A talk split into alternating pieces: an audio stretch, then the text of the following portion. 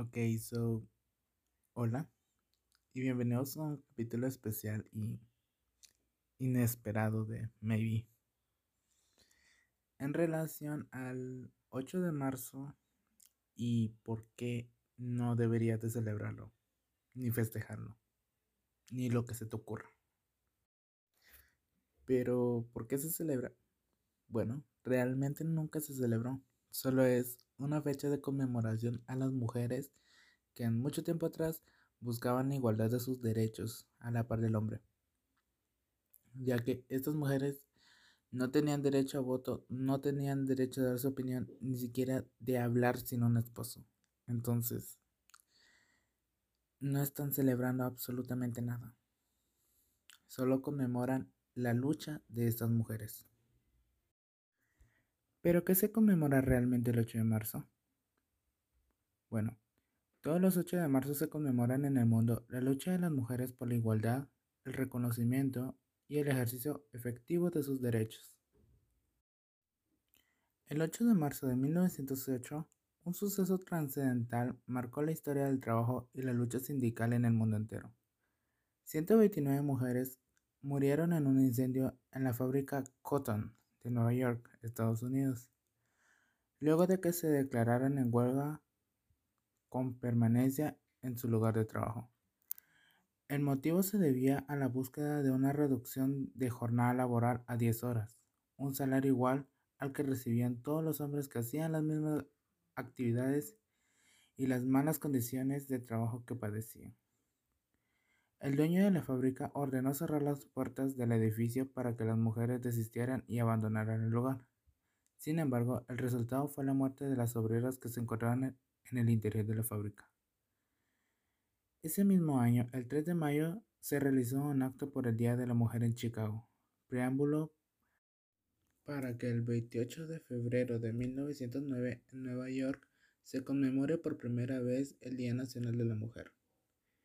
Con ese antecedente, un año después, en 1910, se desarrolló la segunda Conferencia Internacional de Mujeres Socialistas en la capital danesa, Copenhague. El tema central fue el sufragio universal para todas las mujeres y por moción Clara Zetkin, líder del levantamiento de las 20.000, se proclamó oficialmente el 8 de marzo como el Día Internacional de la Mujer Trabajadora en homenaje a las mujeres caídas en la huelga de 1908. ¿Qué nos trata de decir todo esto entonces? En aquel tiempo, cuando se manifestaba, era por buscar los derechos igualitarios entre hombres y mujeres. Sin embargo, no se busca eso actualmente sino que también se lucha por aquellas mujeres que fueron asesinadas, violadas y desaparecidas. Esto nos quiere dar a entender que durante los últimos años se ha tratado a la mujer de una manera tan horrible y tan descabellada, de cierta forma decirlo, ya que si nos ponemos en el lugar de ellas, si caminamos en sus zapatos, no resistiríamos ni un día por lo que ellas pasan. Desde sufrir acosos en la calle hasta estar atrapado con un montón de personas que lo único que hacen es verte de una forma sexual. Literalmente vivir sin libertad. Realmente es un tema triste. El caso de las violaciones. Muchas mujeres desaparecen. Y si son encontradas son primero violadas y luego asesinadas. ¿A qué nos lleva esto? A los casos de feminicidio. ¿Cuál es la diferencia entre un homicidio y un feminicidio? Bueno, al menos yo llegué a la conclusión de que en el feminicidio primero insultas a un cuerpo. Realmente le insultas de la peor manera a diferencia de un homicidio. No trato de decirte que un homicidio sea menos grave que un feminicidio, pero realmente destruyes un alma de la peor manera posible sintiéndola haciéndola sentir lo peor. Porque ni siquiera tiene una muerte de cierta forma digna, ya que invades un territorio que no es tuyo y lo único que haces es hacerlo mierda. En parte creo que es por eso que tienen la razón al querer sacar todo su odio destruyendo todo su paso. Realmente creo que es una manera de hacerlo físicamente lo que ellas sienten internamente.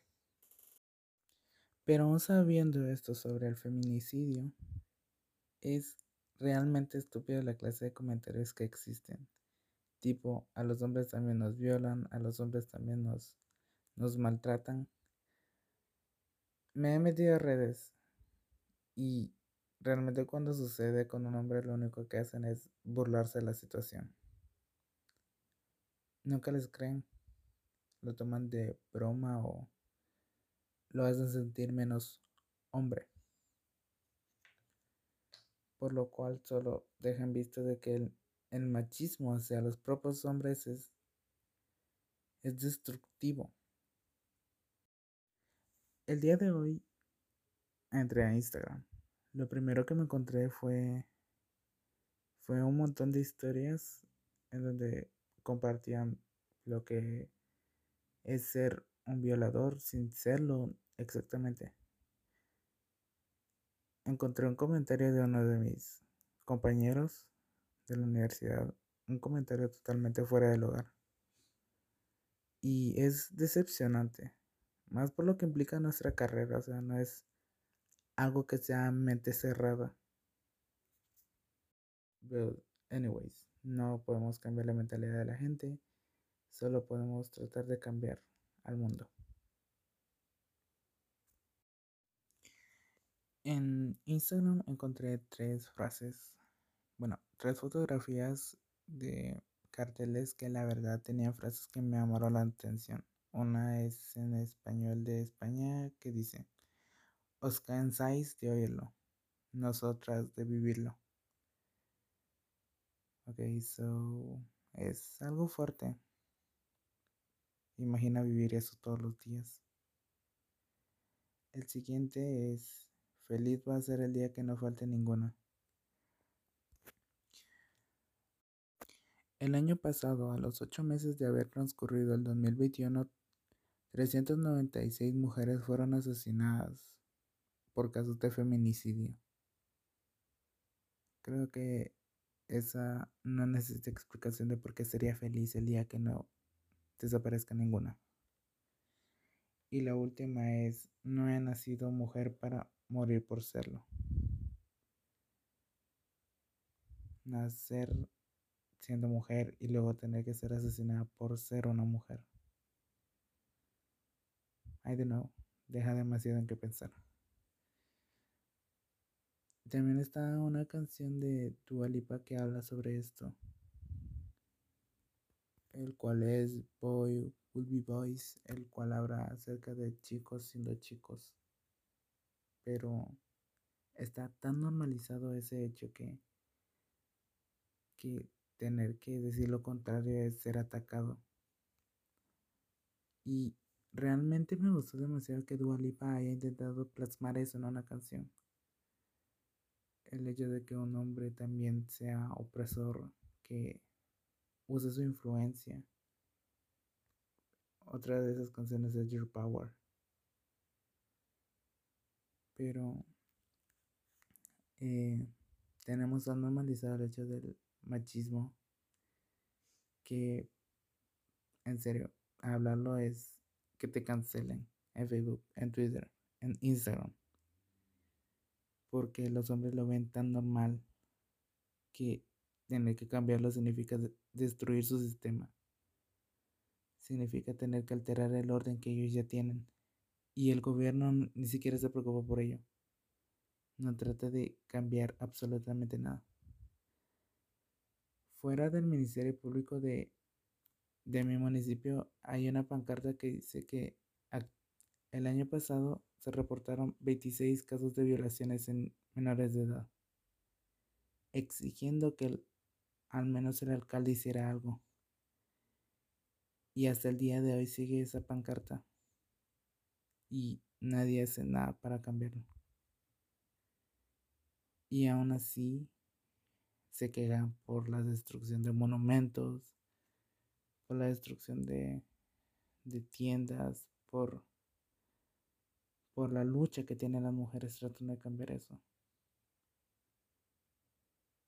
No somos mamás ni hijas que han pasado por eso. Creo que es uno de los principales motivos por los cuales no aceptamos el feminismo, su lucha. Y en vez de apoyarlas, lo único que hacemos es burlarnos o celebrar lo que es, que es lo que prácticamente hicieron muchos hombres hoy. Y eso es algo que nunca debió de pasar encontrar el 8 de marzo como una celebración porque no es una celebración, es algo que no existe. Es una lucha para que las mujeres consigan sus derechos, su libertad, ser libres, poder vivir y no sobrevivir en una sociedad machista. Por lo que me he enterado hoy, eh, Guatemala acaba de entrar en una ley el cual prohíbe que las mujeres también aborten. Realmente sé que no es parte del tema del, del 8 de marzo, sin embargo, de nuevo estamos entrando en una etapa en donde la mujer ya no puede decidir por su cuerpo. Y eso literalmente nos vuelve a convertir en un país tercermundista. O sea, cada, caímos peor a lo que estábamos. Y lo único que esperamos es un cambio. Nosotros somos parte de ese cambio. Bueno, eso es todo.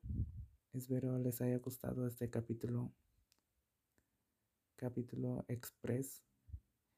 Y en los próximos en las próximas semanas estaré publicando un nuevo capítulo. Adiós.